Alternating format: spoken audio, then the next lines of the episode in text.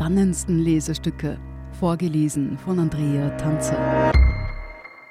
Heute Insta Law and Order von Jan Michael Machert und Gabriele Scherndl. Hört man Laura Sachsliner zu, dann könnte man meinen, sie sei in einem Krisengebiet. Es ist mittlerweile fast alltäglich, dass linke und rechte Extremisten am Wochenende aufeinanderprallen und unsere Stadt verwüsten, sagt sie, steht aber nicht im Krisengebiet, sondern im Sitzungssaal im Wiener Gemeinderat. Die 27-jährige Laura Sachsliner ist so etwas wie der neue Stern am ÖVP-Himmel, ein türkises Politikphänomen, das es ohne immer heftiger werdender Polarisierung auf Twitter und Instagram wohl nicht geben würde. In den letzten Wochen war sie auffallend präsent und vor allem auffallend auf Parteilinie. Mehr noch, Sachslehner ist, so sieht das von außen aus, eher am rechten Rand der ÖVP daheim.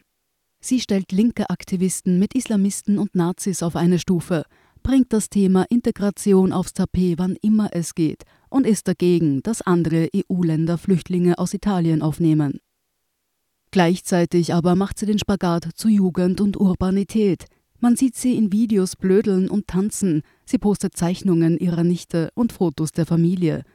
Und sie bringt sich ganz offensichtlich für die Partei in Stellung.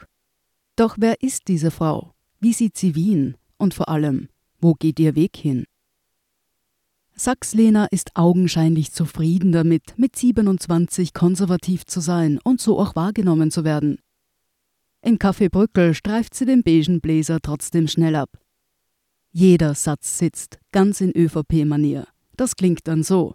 Ich bin gewählt von den Menschen in der Landstraße und ich sehe es als meine Aufgabe, für sie Politik zu machen.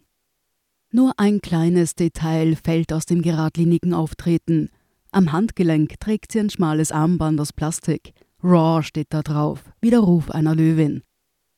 Ihre Schwester hat es gemacht, erzählt Saxlina. Sie trägt es als Talisman. Sachs-Lehner kam nach der Wienwahl mit einem Grundmandat aus dem dritten Bezirk in den Wiener Gemeinderat. Außerdem ist sie ÖVP-Landesgeschäftsführerin Stellvertreterin. Berufspolitikerin also, auch wenn sie das nach eigenen Angaben nicht geplant hatte. Mit 15, so erzählt sie, hätte sie nie gedacht, dass sie in die Politik gehen würde. Erstens war sie politisch desinteressiert und zweitens hatte sie ein Bild von weißhaarigen älteren Männern, die in irgendwelchen Hinterzimmern sitzen, im Kopf. Bei der ersten Wahl setzte sie das Kreuz bei den Grünen. Den Plan, Innenpolitikjournalistin zu werden, verwarf sie im Laufe eines Publizistik- und eines Kultur- und Sozialanthropologiestudiums.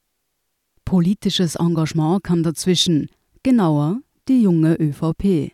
Obwohl eigentlich Donaustädterin, immer noch, landete Sachsliner bei der jungen Volkspartei Landstraße, wenn man es zugespitzt formulieren will, dann hat die Politik einfach mein Herz im Sturm erobert, sagt sie. Spricht man mit Mitgliedern anderer Parteien, dann können oder wollen nicht viele etwas über Sachs-Lehner verraten. Selbst Abgeordnete, mit denen sie in Ausschüssen für Wohnen und Kultur sitzen, sagen, sie hätten wenig oder kaum Kontakt zu ihr. Sie sei in den Sitzungen brav anwesend und aufmerksam, auch wenn man durch die Wortprotokolle der Gemeinderatssitzungen blättert, fallen eine gründliche Vorbereitung und ein Fokus auf Sachpolitik auf. Auffällig sei, so meinen Beobachter, ein gewisser Hang zu Law and Order. So fordert Sachslehner wegen der Graffitis in Wien allen voran eine stärkere Videoüberwachung an Hotspots. Kolleginnen der Parteikonkurrenz glauben, dass Sachs-Lehner sich nicht nur konservativ gebe, um sich bei der ÖVP anzubiedern oder mit durchaus brachialen Positionen Bekanntheit zu generieren, das sei schon alles echt. In der Partei sieht man Sachs-Lehner freilich nicht als Hardlinerin, sondern als offene, liberale Person, die keine Berührungsängste hat. Ihre politische Themensetzung in Wien ist zuweilen nischig, das sagt sie selbst. Zum Beispiel, wenn es eben um Graffitis geht. Ihr medienwirksamer Einsatz dagegen führte gar dazu, dass an der ein oder anderen Wand in Wien der Schriftzug Sachslehner auftauchte. Nur einen Steinwurf vom Café Brückel entfernt steht das Loeger-Denkmal. Das Wort Schande wurde mehrmals und großflächig darauf gesprüht. Ein Statement von Aktivisten dazu, dass Karl Loeger nicht nur Wiens Bürgermeister, sondern auch Antisemit war. Wie es ihr geht, wenn sie das sieht? Es sei vollkommen in Ordnung, wenn historische Persönlichkeiten kritisch betrachtet werden, sagt Sachs-Lehner. aber da jede Woche Denkmäler zu beschmieren, das geht zu weit. Und da wäre noch die Frauenpolitik. Grundsätzlich kein Nischenthema, in der Kontextualisierung, wie Sachslehner sie betreibt, aber schon eher. Sieht man sich ihre politische Arbeit und ihren Social-Media-Auftritt an, ist klar, dass es ihr um das geht, was man in rechten Parteien importierte Probleme nennt. Genitalverstümmelung, Zwangsheirat. Da ist Sachslena ganz die Oppositionelle. Da landet sie, wie in vielen Fällen, schnell bei der Wiener SPÖ, die in der Integration versagt habe. Das waren die vergangenen Jahre bis zur Gegenwart. Doch was kommt nun? Immerhin wäre sie nicht die erste hohe Funktionärin der jungen Volkspartei, die rasch an die Spitze der Bundespolitik landet. Als Sebastian Kurz seine dortige Obmannschaft zurückgelegt hatte, wurde Sachslina Generalsekretärin des nächsten JVP-Chefs und Kanzlerintimus Stefan Schnöll. Als der Jungpolitiker in den Salzburger Landtag einzog, schupfte Sachslina in Wien das JVP-Bundesbüro. Aber was, wenn der Kanzler nun sagen würde, Laura, wir brauchen dich im Bund? Auf die hypothetische Frage kommt eine diplomatische Antwort. Ich bin sehr happy in Wien, ich habe da keine Ambitionen aktuell. Innerhalb der Türkisen traut man Sachslehner allerdings alles zu. So fällt auf, wenn man Sachslehners politische Arbeit beobachtet, dass sie den Fokus mitunter und zunehmend auf bundespolitische Themen legt. Da unterstützt sie die umstrittene Islamlandkarte und wenn sie darüber redet, unterscheidet sich ihr Wording kaum von dem der Integrationsministerin Susanne Raab. Es geht nicht darum, jemanden an den Pranger zu stellen, es geht um Transparenz, sagt Sachslina.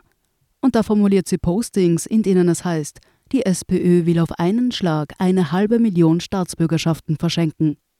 Das sorgte besonders für Aufsehen, zumindest in der politmedialen Twitter-Bubble, Immerhin, so wurde sofort kritisiert, würden ihre Eltern selbst aus Polen stammen. Wie könne ausgerechnet sie so denken? Von Zynismus war da prompt die Rede. Shame on you, twitterte einer. Sachslehner sieht das anders.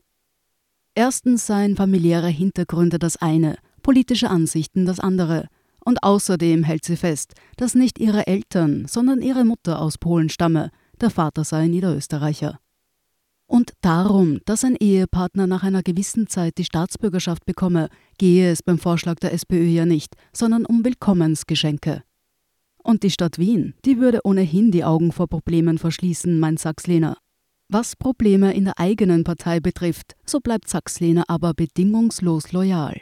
Selbst ein Schuldspruch gegen den unter Verdacht der Falschaussage im Untersuchungsausschuss stehenden Kanzler, sagt sie, ohne herumzudrücken, gerade heraus – wäre in ihren Augen kein Grund für einen Rücktritt. Sie hörten Insta Law and Order von Jan Michael Machert und Gabriele Scherndl. Ich bin Andrea Tanzer. Das ist der Standard zum Hören. Um keine Folge zu verpassen, abonnieren Sie uns bei Apple Podcasts oder Spotify. Und wenn Ihnen unsere Lesestücke gefallen, freuen wir uns über eine 5-Sterne-Bewertung. Bis zum nächsten Mal.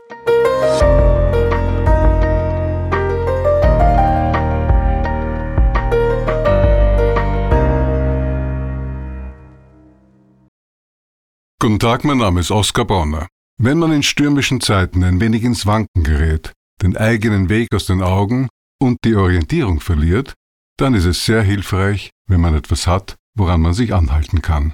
Der Standard, der Haltung gewidmet. Jetzt gratis testen auf Abo der Standard.at.